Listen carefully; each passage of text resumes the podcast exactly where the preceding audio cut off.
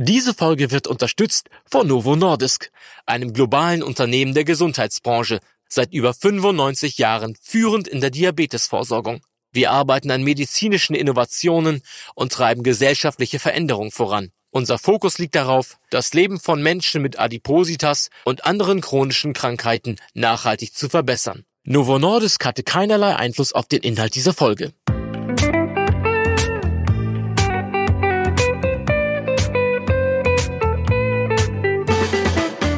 Dr. Med Matthias Riedel Talkt ist Ihr Ernährungspodcast ohne schlechtes Gewissen.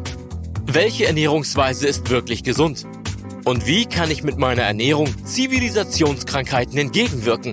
Was sollte ich essen, wenn ich Übergewicht habe oder bereits zum Beispiel an Diabetes erkrankt bin?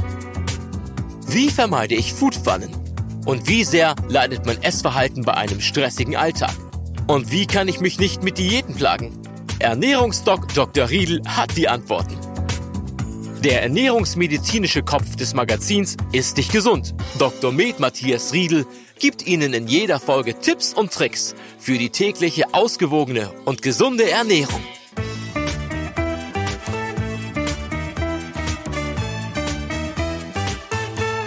Ein herzliches Willkommen zur neuen Folge von unserem Podcast Dr. Matthias Riedel Talkt. Unser Thema heute Fix und fertig, was Fast Food mit uns und unserem Körper anstellt. Es lauert und liegt überall und scheint so gut zu passen in unsere Zeit, in der alles so wahnsinnig schnell gehen muss. Chicken Nuggets, Hamburger, Pommes mit Mayo und Currywurst, Schokoriegel, Chipstüten. Fast Food ist der schlimmste Dickmacher überhaupt. In dieser Folge sprechen wir mit Ernährungsdoc Matthias Riedel über die Rache des To-Go und Instant-Essens in unserer modernen Welt. Guten Tag, Herr Dr. Riedel. Moin, Caroline Streck. Fast Food Nation Deutschland. Wie dick sind wir inzwischen? Äh, wir sind äh, Weltspitze mit, wo man sagen muss, in der Breite. Die Amerikaner sind halt in der äh, maximalen Dicke, also in der monströsen Dicke, schwerstem Adipositas, die sind da führend, das ist so. Aber wir sind äh, richtig gut führend in weniger schwerer Adipositas, aber da haben wir Zahlen, die, die, die können sich mit den Amerikanern schon vergleichen lassen. Wir sind in Europa auch führend zusammen mit den Engländern und den Finnen. Ähm, ja, da haben wir schon das Leadership. Sie sagten gerade dieses monströs amerikanisch. Ich glaube, wir können uns das alle vorstellen. Es gibt ja immer diese typischen Bilder von wirklich extrem dicken Menschen. Und äh, äh, wie Sie sagten, hier gibt es auch viele dicke Menschen. Unterscheidet sich diese Art der Dickheit von Kontinent zu Kontinent deshalb, weil es unterschiedliche Formen sind, die die, äh, die die Menschen dick machen. Also dass unterschiedliche Sachen gegessen werden, die ein unterschiedliches Dicksein produzieren? Oder wie entsteht sowas? Oder sind wir auch auf dem Weg dahin, dass wir diese monströsen Ausmaße ähm, erleben werden in Wälde? Ja, also die Amerikaner sind ja äh, genetisch eine Mischung aus Europäern und äh, Afrikanern, aber auch aus Südamerikanern. Äh, wir wissen, dass in der Welt äh, die genetische Ausstattung äh, auch entscheidet mit darüber, wie, wie stark habe ich die Neigung, übergewichtig zu werden. Also in, in die Asiaten beispielsweise haben eine viel höhere Wahrscheinlichkeit, übergewichtig zu werden und Diabetes zu bekommen. Das Risiko ist in Afrika auch höher. Wir haben sogar ein relativ geringes Risiko, Diabetes zu bekommen in, in Deutschland äh, zumindest bei den Kaukasiern. Ähm, aber äh, es, es hängt auch damit zusammen, was wir essen, wie wir essen. Und äh, da muss man sagen, äh, hat Amerika äh, eine, eine, eine noch größere Kohlenhydratlastigkeit, größere Zuckerlastigkeit, äh, eine, eine wirklich geschliffene Fastfood-Industrie, die das Land schon lange in den Klauen hat. Und man stellt einfach fest, je weniger Je später die Fastfood-Industrie über ein Land hinweg gerollt ist, man denke noch dran, in meiner Jugend hatte man in Paris noch darüber diskutiert, ob man es ertragen könne, äh, McDonalds äh, in Paris zu äh, haben. eine Frage, die man wirklich diskutieren kann. Ja, die Pariser haben jetzt natürlich auch McDonald's, aber es ist so, dass wir natürlich viel früher mit, äh, nicht ganz so früh wie die Amerikaner, aber wir sind früher als die Südstaaten in Europa mit Fastfood-Ketten, mit industriellen Fastfood-Ketten überzogen worden. Und man stellt jetzt auch fest, ja, sogar auch in Südportugal Erst kommen die Fastfood-Ketten, dann ist das Problem der Discounter, die natürlich all diese Jumbo-Packungen an Süßigkeiten und Chips anbieten und all das ganze Verzuckerte. Wir dürfen nicht vergessen, dass in den Supermärkten 80 Prozent der Produkte maßlos verzuckert ist. Das heißt, wenn wir eine bessere Versorgung der Gesellschaft mit Discountern haben, dann geht es den Menschen auch schlechter. Und so ist es auch, äh, ich habe das jetzt in meinem letzten Urlaub in Portugal, sehe ich es zunehmend mehr, dass die Märkte, die lokalen Märkte in den kleinsten Dörfern immer kleiner werden, immer mehr verschwinden. Es sind alte Frauen, die noch verkaufen, aber schließlich halten sich nur noch in den größeren Dörfern die Märkte, die auch frequentiert werden, aber die Supermarktketten sind vorne an und da wird natürlich der ganze Kram gekauft, der uns dick und krank macht. Und das ist aber in, äh, in den Südstaaten äh, in Europa noch nicht so lange. Hier ist es ja, sind wir ja ganz fest in den, in, in den Händen der Discounter. Und äh, das hängt natürlich auch damit zusammen, in den Discountern kommt es darauf an, äh, billig und viel zu kaufen. Gut, das ist in äh, Frankreich ein bisschen anders. Da legt man noch mehr Wert auf Qualität und auch lässt sich mehr Zeit, auch mit der Nahrungsauswahl. Aber das, diese Einstellung äh, Geiz, geizig und billig soll es sein, aber ein viel dafür zu bekommen, das äh, ist tatsächlich auch ein zusätzliches Verhängnis für Deutschland, ja. Was genau ist Fast Food?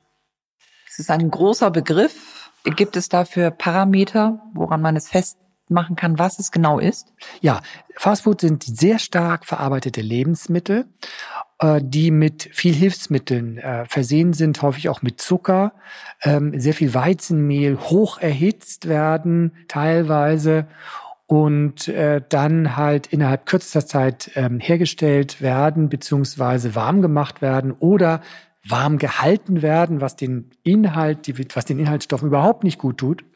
Man bedenke, dass die ähm, in einer Fastfood-Kette äh, Pommes frites auf äh, fast 300 Grad erhitzt werden.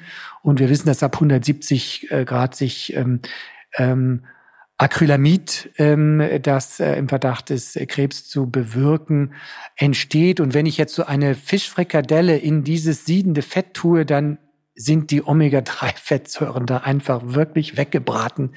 Der Fisch verliert, und das ist auch nachgewiesen, der Fisch verliert dann einfach bei diesem Verarbeitungsprozess seinen positiven Effekt. Das heißt, wenn Menschen Fisch essen, hat das einen positiven gesundheitlichen Effekt. Essen sie den hergestellt in einem Fastfood-Restaurant, fällt dieser Gesundheitseffekt komplett weg.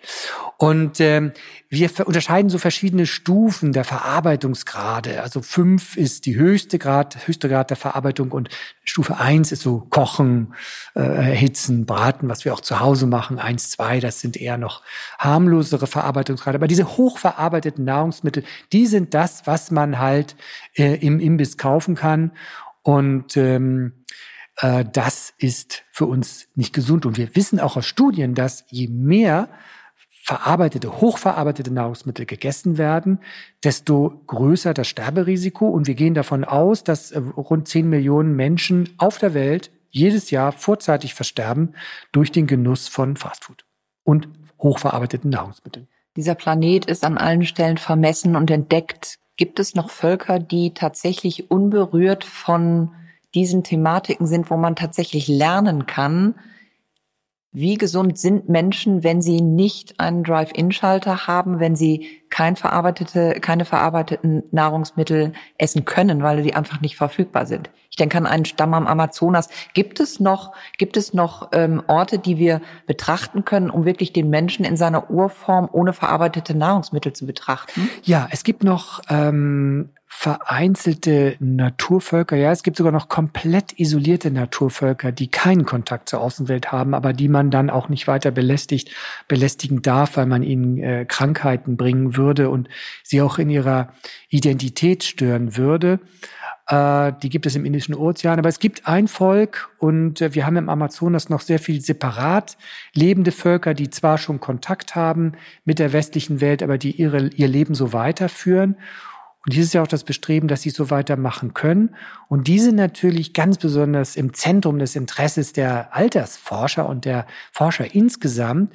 Und äh, die spannende Frage, die uns ja doch letztlich alle umtreibt, was ist denn für den Menschen gesund zu essen, die können diese Naturvölker beantworten. Und das hat man auch gemacht. Man hat diese Naturvölker und hier äh, dachten sie ja an den Stamm der Tsunami-Indianer in Südamerika, ein 700 Köpfe großer Stamm, der sehr, sehr ursprünglich lebt als Sammler und Jäger.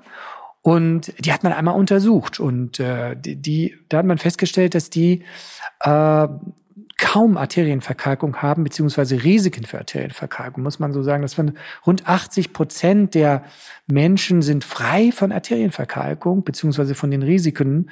Und es ist in unserer Gesellschaft genau andersrum. Also 80 Prozent der Bevölkerung haben Risikofaktoren für Arterienverkalkung und schon manifeste Arterienverkalkung. Und wir wissen das aus den Sektionen der armen äh, Vietnam-Soldaten aus Amerika, die mit Anfang 20 gestorben sind und die auch Zels seziert wurden und stellte fest, ja, hier hat die Arterienverkalkung schon begonnen, was sich überhaupt nicht gehört, was so ein 50-, 60-jähriger Tsunami-Indianer überhaupt nicht hat an Arterienverkalkung. Das hatte schon der junge äh, Soldat aus Amerika. Und äh, das also tatsächlich Menschen, die mit 19 zwangsrekrutiert wurden, also die waren wirklich absolut jung und hatten diesen Effekt schon? Die hatten schon, die sind schon erste Zeichen einer beginnenden Arterienverkalkung. Wir müssen uns ja vorstellen, dass wenn wir mit 56 oder, oder 46 einen Herzinfarkt bekommen, dann ist der ja nicht über Nacht entstanden, sondern der ist in den letzten Jahrzehnten entstanden.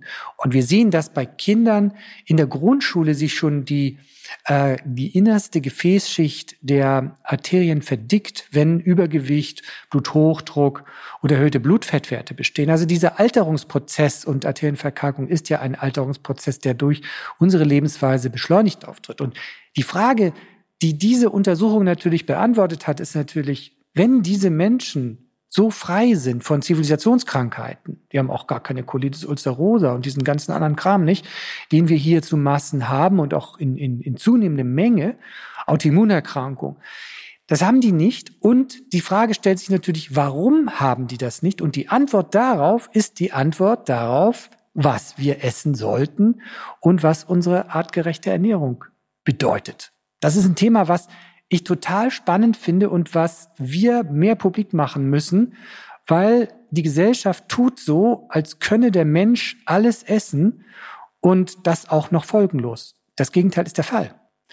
Und wenn wir dann schauen, wovon sich die Tsunami-Indianer ernähren, natürlich leben sie auch in Gemeinschaft und sie sind weniger isoliert.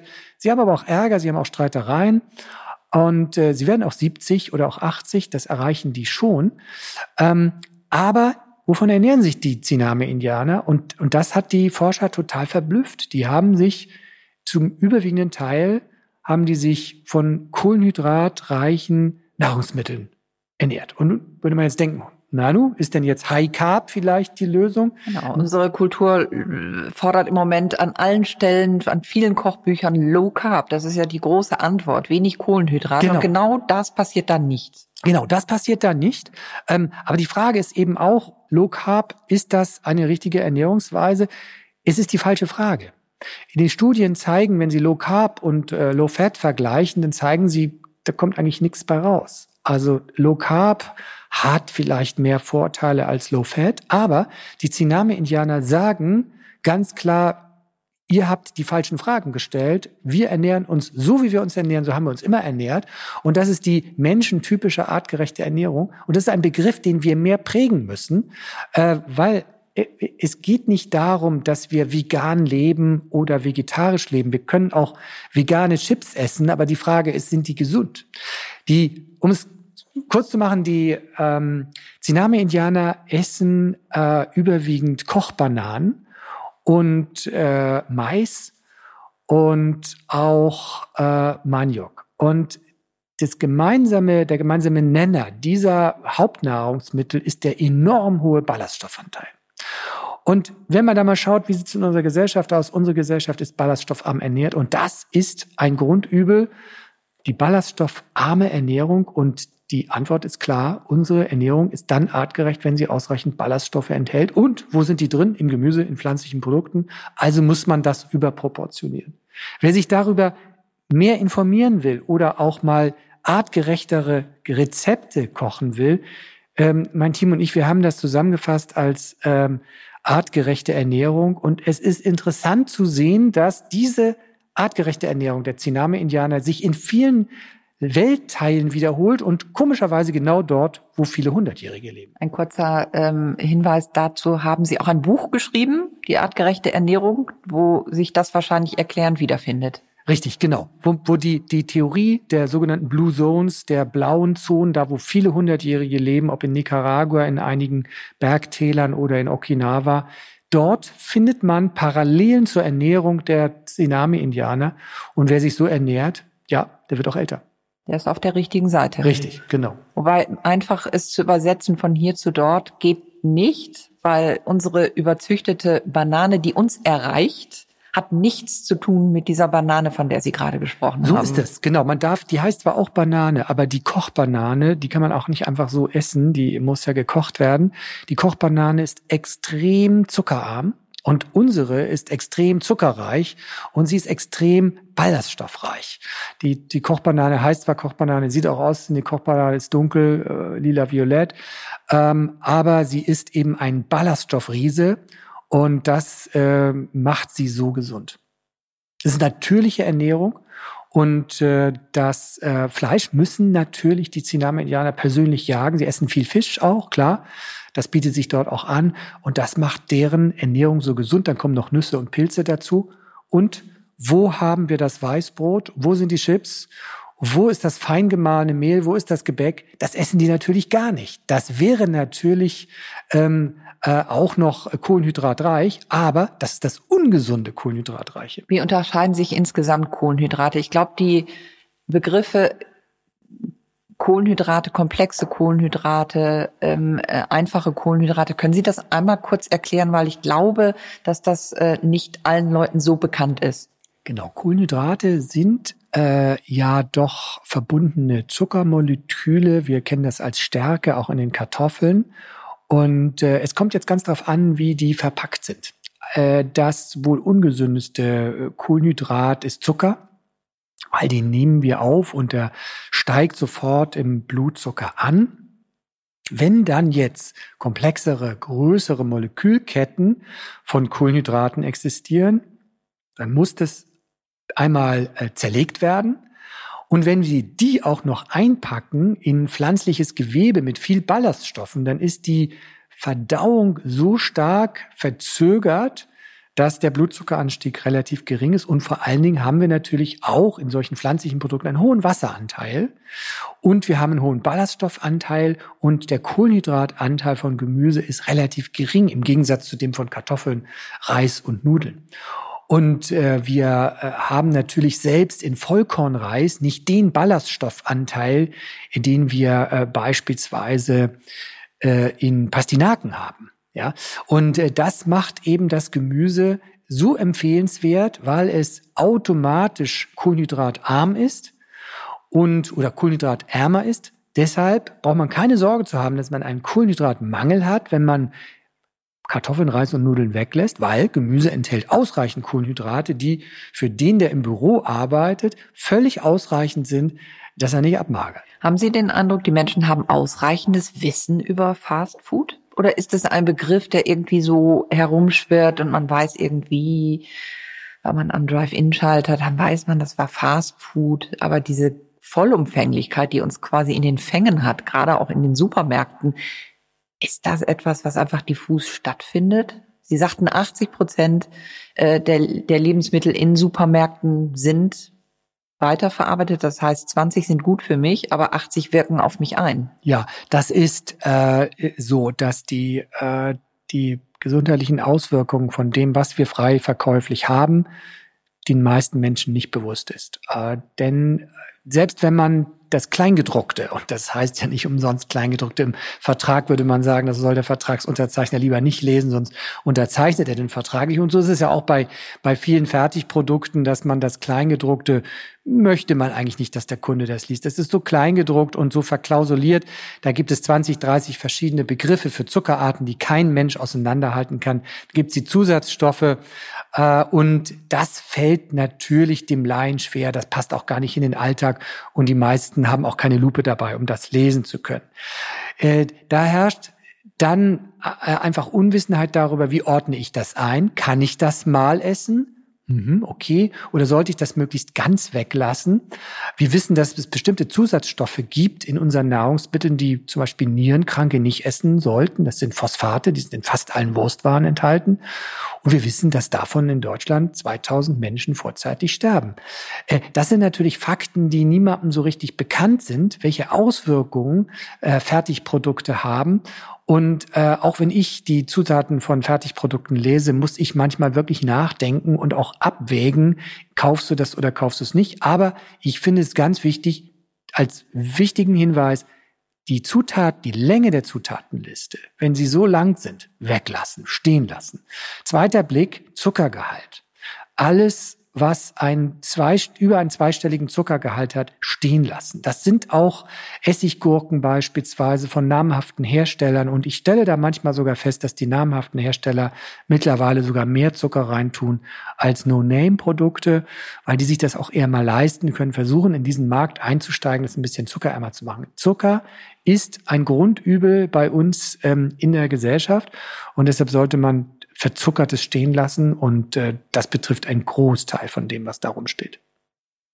Und am Ende ist es eben so, ähm, wenn ich was Falsches esse, ich merke es nicht gleich. Es ist die Summe der Fehlentscheidung des Lebens auf der einen Seite und was natürlich auch falsche Ernährung mit Fertigprodukten macht, die mh, hm, wirken auch auf unser Gemüt oder können auf unser Gemüt wirken, aber diese ähm, Änderungen sind so gering, dass man es nicht bewusst macht. Wenn man sich bewusst macht, wie fühle ich mich nach einem wirklich, einer wirklich tollen, gesunden Gemüsemahlzeit? Wie fit bin ich danach? Oder ich gehe jetzt in eine Fastfood-Kette und esse dort vorgefertigte Nahrungsmittel. Wie fit bin ich danach? Wie geht's mir? Wie fühlt sich's im Bauch an? Wenn man da mal in sich reinhört, da wird man merken, hups, das Franzbrötchen hat jetzt zu meinem Wohlbefinden wirklich nur sekundenweise beigetragen, nämlich während ich es gekaut habe, aber im Magen angekommen ist mir eigentlich elend. Ihr Medikum, das ist eine ganz große Praxis, in der 100 Leute arbeiten. Ich ziehe deshalb äh, diesen Vergleich, weil unter dieser Praxis ist ein großer Supermarkt für eine Supermarktkette, der ist riesig. Wie strategisch sind Supermärkte aufgebaut? Wenn man sie wirklich mal analysiert. Wir gehen da durch, wir sehen Sachen. Ähm, ich glaube, jeder äh, weiß, dass am Anfang des Supermarktes komischerweise Obst und Gemüse steht und dann äh, verteilt sich das auf verschiedene Sachen. Gibt es, gibt es Psychologen, die Supermärkte einrichten? Gibt es da ungeschriebene Gesetze, die wir als Konsumenten überhaupt gar nicht kennen, wie Supermärkte funktionieren? Auf welcher Höhe, wo steht was, wie grenzt man sich voneinander ab. Aber am Ende geht es ja darum, so viel wie möglich an einen Kunden zu verkaufen, egal was er nimmt. Richtig, so ist das. Es ist äh, tatsächlich solche Supermarktabläufe ähm, sind äh, psychologisch durchdacht, von Werbestrategen äh, auch entwickelt und die Dramaturgie ist halt äh, auch immer gleich und auch durchsichtig. Es sollen Kaufanreize geschaffen werden und äh, die sind auch äh, eben erprobt. Das fängt dann an mit der Musik und äh, dem Wohlfühlgefühl und äh, dem Anpreisen nachher zum Schluss nochmal, wenn man an der Kasse steht, nochmal dann nochmal hinführen auf Süßigkeiten, weil dann steht man da hungrig vielleicht und muss warten. Da wird nochmal die letzte Anfälligkeit für Fehlkäufe ausgenutzt. Das ist tatsächlich schon, schon äh, sehr perfide und vor allen Dingen, man muss da durch den ganzen Laden rennen angefangen von den Socken teilweise, um, es gibt wenig Shortcuts, um von einem gesunden Regal ins andere zu kommen. Es ist eine Rennerei vorbei an vielen äh, fragwürdigen, wirklich hochverarbeiteten Nahrungsmitteln. Das fängt auch teilweise schon an mit dem Brot, das in Supermärkten verkauft wird. Das ist äh, ja voller Zusatzstoffe und ähm, ja, alles andere als schmackhaft zum Teil. Auf welcher Höhe wird am meisten verführt? Auf meiner Sichthöhe? Ja, die, die Sichthöhe, die spielt eine, eine große Rolle dabei. Das, was äh, die Bückware ist zum Beispiel dann auch eher das, äh, zum Beispiel das unbehandelte, also am, am Beispiel vom, vom Müsli ist das ganz klar, das verzuckerte, teure, hochpreisige, das steht dann halt in Augenhöhe. Und die unveränderten Natur-Haferflocken, die findet man wirklich knapp über der Höhe des Knöchels. Da muss man sich schon tief runterbücken und auch suchen. Teilweise suche ich mich wirklich, suche ich wahnsinnig nach irgendwelchen Dingen, muss schon Verkäufer fragen, sagt er, da unten in der Ecke, da steht es ja. Hätte ich so nicht gefunden. Man hat ja sieben, acht Meter Müsli, wobei da wirklich man sagen muss, die sind ja alle verzichtbar, man braucht sie nicht. Und äh, äh, ganz schlimm, und das finde ich schon kriminell, äh, sind die äh, Kindercerealien, von denen nach einer AOK-Untersuchung über 99 Prozent zu stark verzuckert sind. Das geht nicht. Hier, hier appelliere ich auch an, die, an das Verantwortungsbewusstsein der Hersteller. Das ist unsere Jugend und äh, Verkaufsförderung hin oder her. Aber wenn alle, nahezu alle Kindercerealien so versaut sind, ähm, dann geht es nicht. Das ist eine Fehlentwicklung. Stichwort Kind. Eines Ihrer Bücher heißt Die Macht der ersten tausend Tage.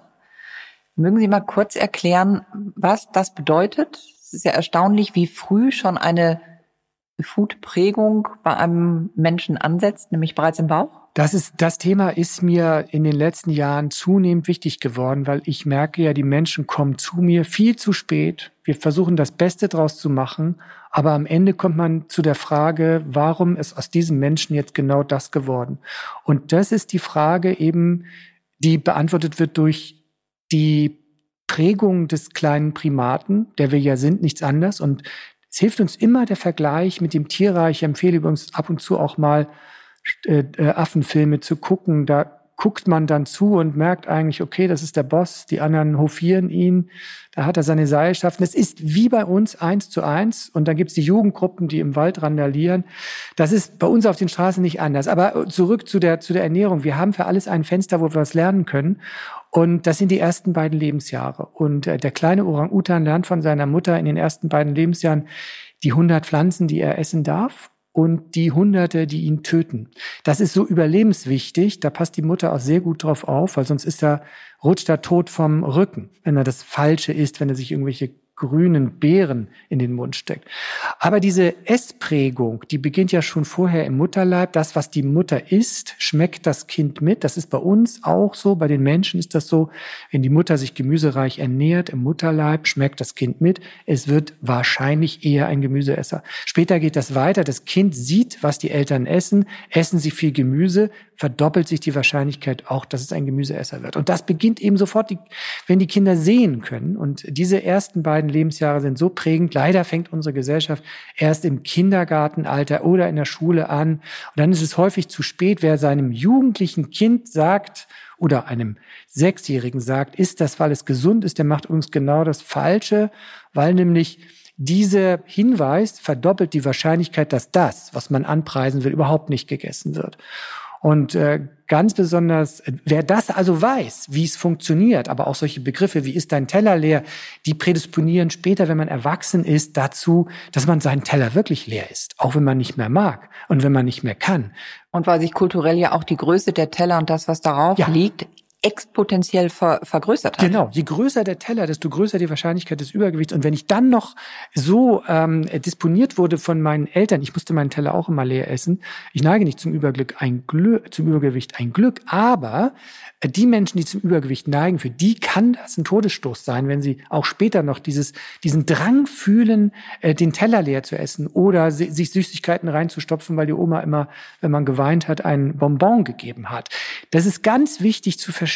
Erstens, mir war dieses Buch so wichtig, weil ich damit zeigen kann, das sollte eigentlich jede werdende Mutter wissen, jeder werdende Vater, wie man sich früh kindlich auch in der Familie ernährt, passend, damit das Kind richtig geprägt wird. Das Kind lernt die Sprache und es lernt den Akzent der Eltern und es lernt aber auch den S-Akzent der Eltern und es lernt auch die S-Sprache der Eltern. Das geben sie mit und wer da versagt, der muss sich nicht wundern, wenn später dann, äh, ich kriege da so Hilfsmails, Hilfe, meine Tochter ist 13, isst nur noch äh, Pommes, Nudeln, Fischstäbchen und Ketchup. Ja, und Toast. Und da muss man klar sagen, Mutti, Vati, hier habt ihr tatsächlich euer Kind darauf geprägt, ihr habt es zugelassen. Jetzt in der Pubertät ist es ganz schwer, etwas daran zu ändern, weil mittlerweile ja selbst die Werbung und die Peer Group dann das Kommando übernommen haben. Und wer das Buch liest, der weiß nicht, nicht nur, wie er Kinder richtig großzieht, sondern er erfährt selber über was, über die eigene Prägung. Mir ist bei dem Schreiben dieses Buches auch klar geworden,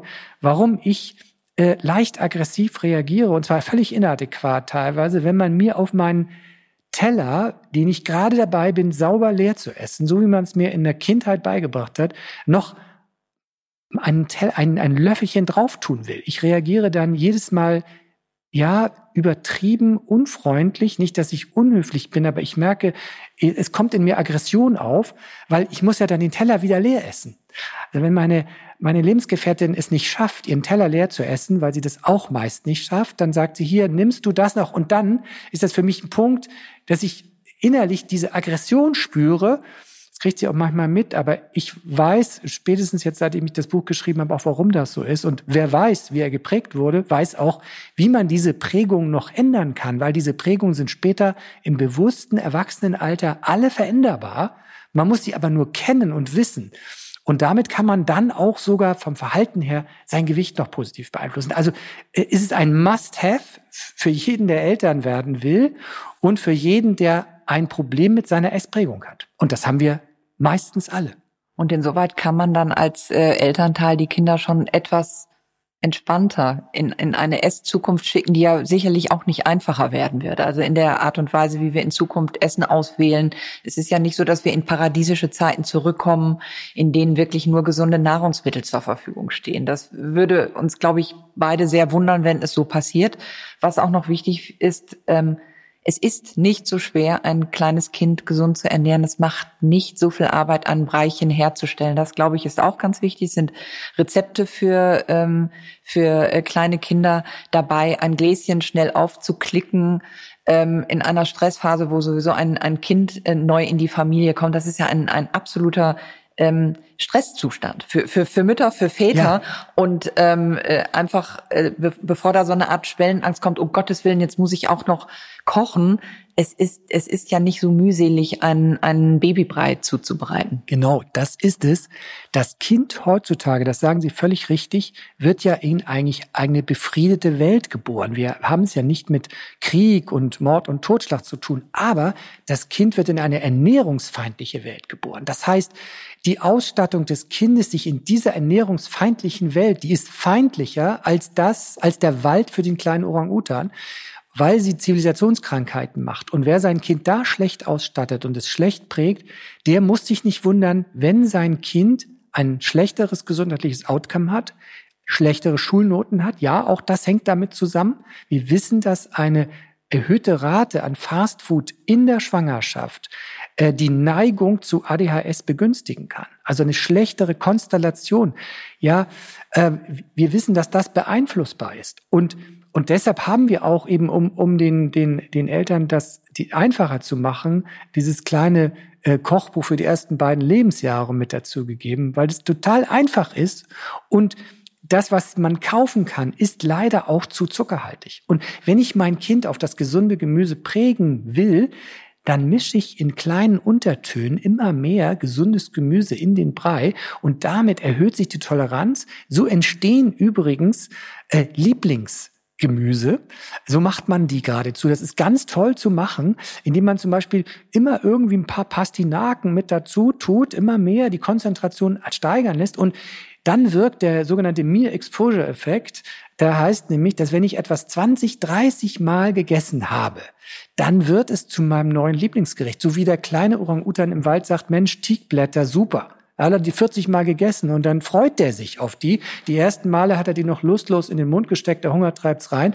Aber so entstehen Lieblingsgerichte und die kann, können wir als Eltern beeinflussen. Wir müssen es geradezu beeinflussen, weil früher gab's halt Pastinaken. Ja, heute muss man die schon überall suchen und man muss sie in den Brei reintun und vor allen Dingen habe ich Kontrolle über den Zuckergehalt meines Breis und das ist etwas, was tatsächlich nicht passieren sollte, dass ein Kind schon zu früh mit zu süßen Speisen Kontakt hat. Das weiß es schon Genetisch, Zucker mag jeder, das muss man gar nicht lernen, das brauche ich meinem Kind auch gar nicht beizubringen. Und dieser Meal-Exposure-Effekt, der funktioniert übrigens auch noch im Alter. Bloß, dann kann ich es ganz bewusst machen. Ich kann mir zum Beispiel neue Lieblingsspeisen angewöhnen, bloß ich muss sie 20, 30 Mal gegessen haben.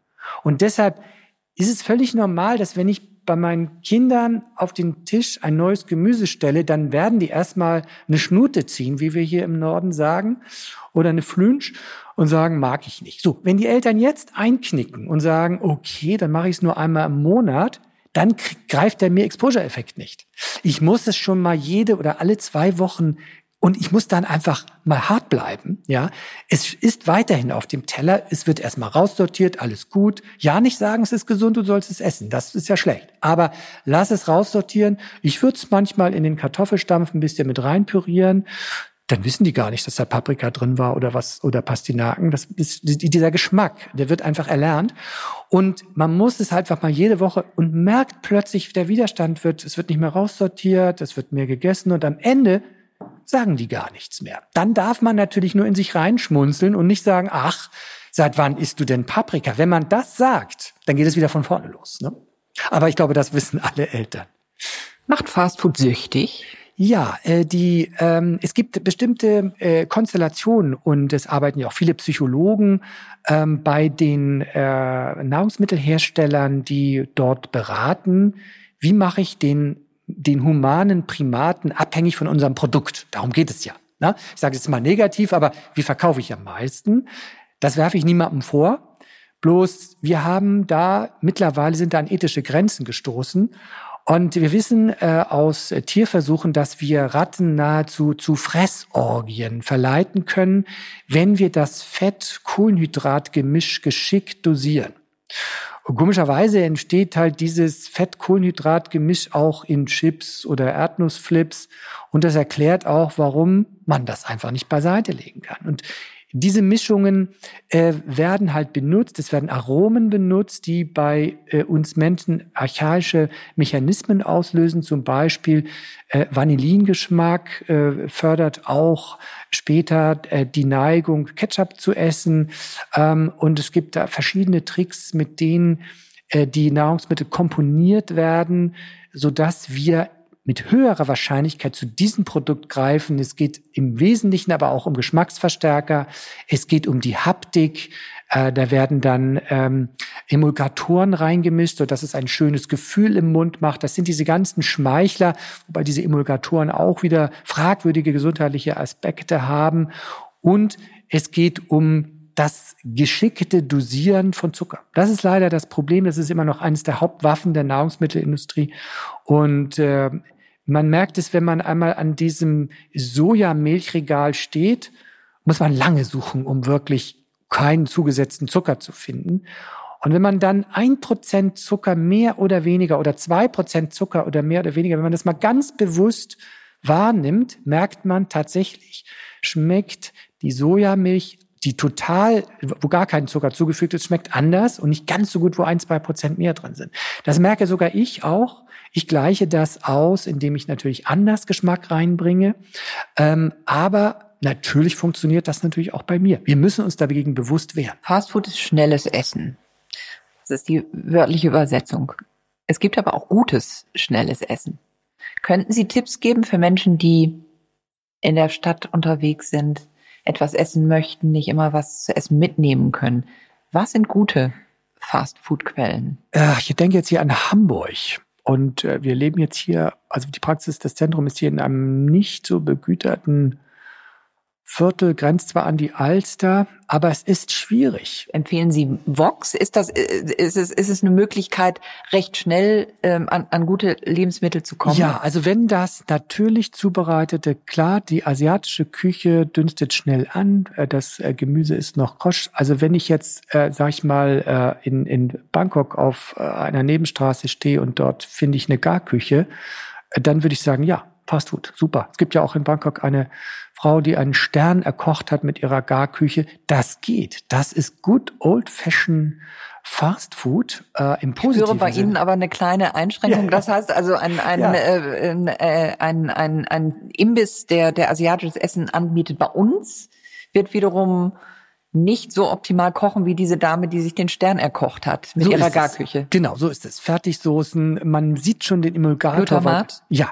Glutamat dabei äh, und es schmeckt entsprechend. Also wenn ich jetzt hier durch die Straßen von St. Georg streune auf der Suche nach einem gesunden Fastfood, ähm, dann werde ich nicht fündig. Ja, also ich sag mal, im Hauptbahnhof gibt es ja mal sogar dann äh, das Fischbrötchen, das frisch, das, wir wollen mal ganz milde die Augen schließen über das Brötchen, aber der Fisch da drin ist immerhin noch gesund. Das ist halt so eine Hamburger Spezialität. Das ist aber auch das Einzige am Hauptbahnhof, was man da äh, was man da äh, so zum Mitnehmen essen kann. Das ist traurig, aber es ist wahr. Insoweit, ähm, wir beiden ähm, äh, sind die Chefredakteure der Zeitschrift Ist dich gesund und wir empfehlen immer mittags, äh, das englische Wort ist Meal Prep.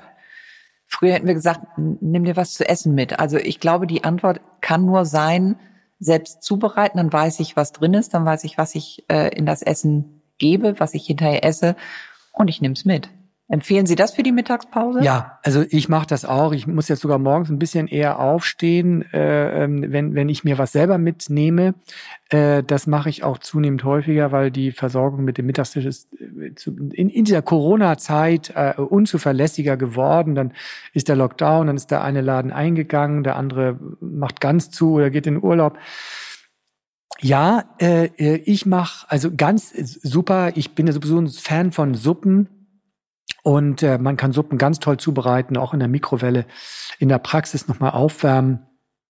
Und äh, auch Gemüseaufläufe beispielsweise, das ist auch ganz toll. Ähm, das äh, mache ich schon, das nehme ich mit. Und ähm, ich koche auch immer zu Hause ein bisschen mehr. Äh, mein Gefrierschrank ist immer proppevoll und äh, leider sind die äh, Tüten auch äh, oder die, die Kästchen auch schlecht beschriftet. Aber ich ahne schon immer was. Das ist manchmal ist es aber auch wirklich eine Überraschungsbox. Dann äh, muss man sehen, oh, war dann doch jetzt keine Tomatensauce, sondern was anderes. Aber äh, das Meal Prep, ja, mitnehmen, selber machen. Und äh, ich, ich koche ja auch mit, äh, mit äh, meinem Freund und Fernsehkoch äh, Tarek Rose und er ist ja auch wenn man dem zuguckt, das sind wirklich zwei Minuten. Gut, wenn ich das schneide, sind es sieben Minuten, das ist so. Aber äh, auch gerade Gerichte mit Gemüse sind total schnell zubereitet. Und ähm, äh, wir werden diese äh, Sendereihe ähm, ist besser mit dem Ernährungsdoc wahrscheinlich. Wir haben schon sieben, nee, wir haben schon zwölf Folgen gedreht. Die werden, die letzten werden jetzt im, äh, im Januar gesendet an Sonntagnachmittag. Das passt ja genau zu unserem Podcast. Und ansonsten denke ich mal, kann man das auch genau. aus der Mediathek äh, ja. herausholen und sich das nochmal anschauen. Genau. Und das äh, können Sie die Sendezeiten kurz sagen? Ja, 16.30 ist das immer. Das ist sonntags 16.30 Wir hatten in, in, im Sommer äh, des äh, vergangenen Jahres 2020 hatten wir auch sieben Folgen. Das sind ganz toll. Also ich bin mit, mit Tarek Rose da völlig einer Meinung. Er macht viel mit Gemüse. Ich habe in meinem Leben nicht so viel Pastinaken gegessen wie während dieser Sendung. Es waren fast Pastinaken immer dabei. Ähm, Ein vergessenes, aber wiedergefundenes Gemüse. Genau, die alte römische Kartoffel ja. sozusagen, äh, ballaststoffreich. Also äh, das kann man auch nachgucken und und ähm, es ist wirklich verblüffend. Er zagt so ein bisschen was äh, und schmeißt es in die Pfanne. Es wird angedünstet toll gewürzt, ganz wichtig, viel Gewürze und dann schmeckt es einfach wunderbar lecker. Und es geht wirklich schnell. Und man kann was einfrieren davon. Sie sprachen gerade von, oder äh, in dem Satz davor von Ihrer Gefriertruhe. TK, äh, Tiefkühlware, Fluch oder Segen? Für mich ist es eindeutig ein Segen. Also ich liebe ja in meinem Joghurt Sauerkirschen. Sauerkirschen sind ja anders als Süßkirschen äh, antientzündlich, weil sie zuckerarm sind. Die werden ja kaum mehr angebaut. Ich habe mir jetzt einen Baum in meinen Garten gepflanzt, weil ich krieg die nirgendwo äh, oder fast nirgendwo. Und äh, die Sauerkirschen äh, in Bioqualität im Winter zu essen, welche Gnade. Also es toll und äh, ich, ich friere mir da ähm, Beeren ein, aber eben auch das, was übrig geblieben ist vom Essen. Ich bin noch so die Generation, die die nichts wegwerfen kann auch. Und ich finde es schade, äh, Lebensmittel sind Tiere, die haben gelebt oder Pflanzen. Und äh, das versuche ich alles aufzubewahren und das wird dann auch gegessen. Und äh, das hilft mir enorm im Alltag. Und vielleicht auch für Menschen, die nicht ganz sicher sind. Alles, was sich in Dosen befindet, ist nicht gut. Alles, was eingefroren ist, ist deutlich besser. einfach von der Produktionsweise, wie zum Beispiel gekauftes Gemüse, äh, vielleicht außerhalb der Saison, dass ich mir da oder oder Beeren, wenn ich sie wenn ich sie einkaufe im Supermarkt, die sind dann ja meistens erntefrisch schockgefroren.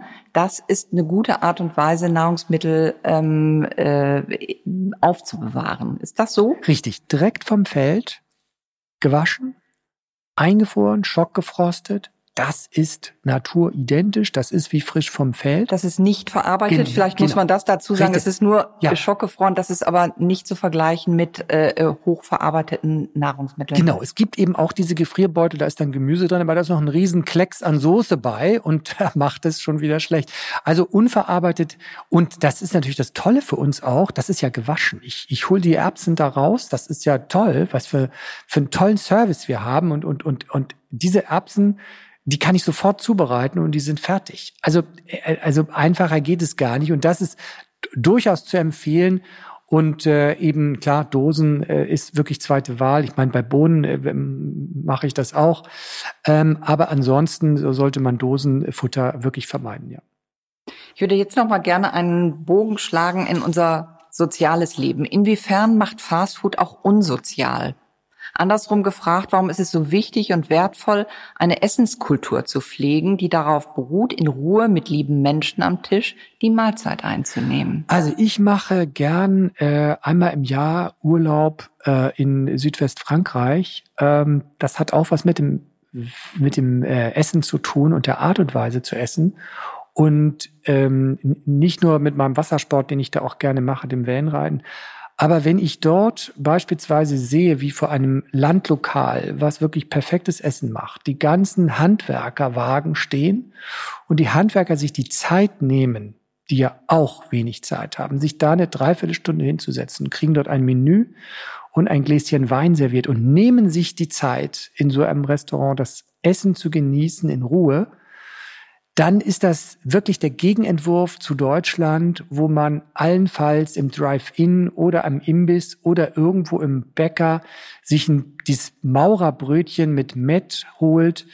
Äh, das ist Esskultur ähm, und äh, ich, ich finde es toll, dass dort mit viel Liebe zubereitet wird, dass sie lange geschafft haben, sich die Fastfood-Restaurants vom Leib zu halten. Da, wo ich Urlaub mache, gibt sowas gar nicht. Und es ist schon recht städtisch auch dort. Und diese Liebe in der Auswahl des Essens, die, die, der, das, die Neigung, gemeinsam zu essen, langsam zu essen, eine Vorsuppe zu essen, auch wenn sie noch so klein ist, dann startet ja schon mal die Sättigungszeit von 20 Minuten. Äh, das langsame, gute Kauen, das Genießen und nicht das Schlingen, äh, das macht ja richtige Ernährung aus. Die Ernährung und die Verdauung beginnt ja im Mund. Wir müssen es 20, 30 Mal kauen. Wer kaut denn Fastfood 20, 30 Mal? Das sieht man ja dann in den Fastfood-Restaurants. Wir haben unten auch eins drin in unserem Gebäudekomplex. Das wird ja runtergeschlungen. Nach fünf Minuten ist das weg. Und dann habe ich 500 Kilokalorien gegessen. Äh, nicht richtig gekaut und ähm, von fragwürdiger Qualität. Ja, Essen hat auch soziale Aspekte. Man isst üblicherweise und das eben schon seit frühester Menschheit zusammen und kaut gemeinsam und teilt. Und, ähm, und das ist Esskultur. Die ist uns ein Stück weit abhanden gekommen durch diese Fastfood-Kultur. Und vor allen Dingen dieses Nebenbei-Essen im Gehen, im Stehen, beim Fernsehen, äh, im Meeting, äh, das, ähm, das müssen wir zurückführen. Das hat sich viel in Deutschland eingebürgert.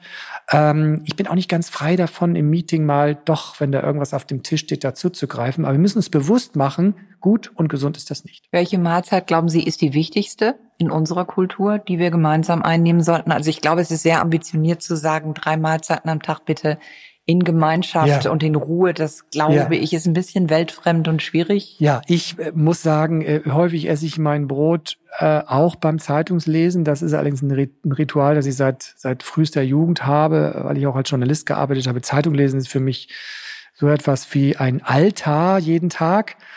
Und äh, aber ich esse auch mal beim Autofahren, ja, das stimmt. Ähm, da habe ich aber meine Ruhe äh, äh auf verlässlichen Strecken.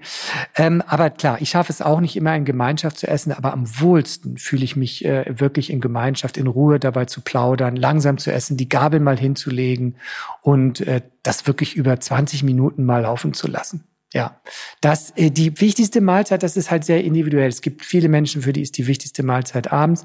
Das ist für mich auch, weil weil wir dann der Tag hört auf und und meine Lebensgefährtin und ich können uns dann mal in Ruhe hinsetzen, klammern dann möglichst berufliches aus, was auch nicht immer gelingt.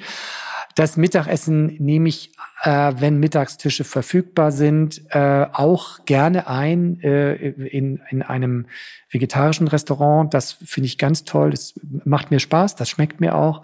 Und das ist für mich eine sehr, sehr wichtige Mahlzeit, weil es gleichzeitig Pause, Relaxen und sozialer Kontakt ist bei gutem Essen. Das ist für mich immer die beste Kombination. Meine letzte Frage, wie wird Ihr Abendessen heute Abend aussehen? Ja, äh, mein Abendessen heute Abend, äh, da, das ist so eine Mischung aus Meal Prep. Ich äh, habe ja häufig so wirklich 12, 13, 14 Stunden Tage. Ich, ich habe noch so Reste von Tomatensuppe eingefroren.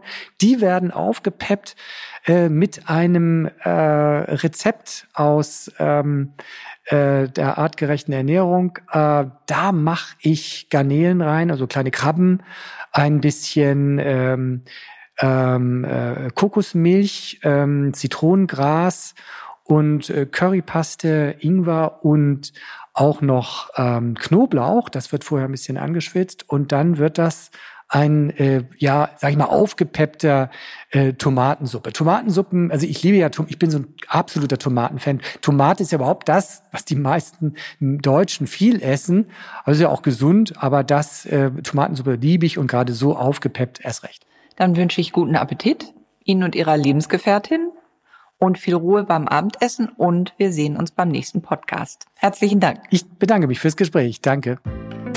Diese Folge wurde unterstützt von Novo Nordisk, einem globalen Unternehmen der Gesundheitsbranche, dessen Fokus darauf liegt, das Leben von Menschen mit Adipositas und anderen chronischen Krankheiten nachhaltig zu verbessern. Novo Nordisk hatte keinerlei Einfluss auf den Inhalt dieser Folge.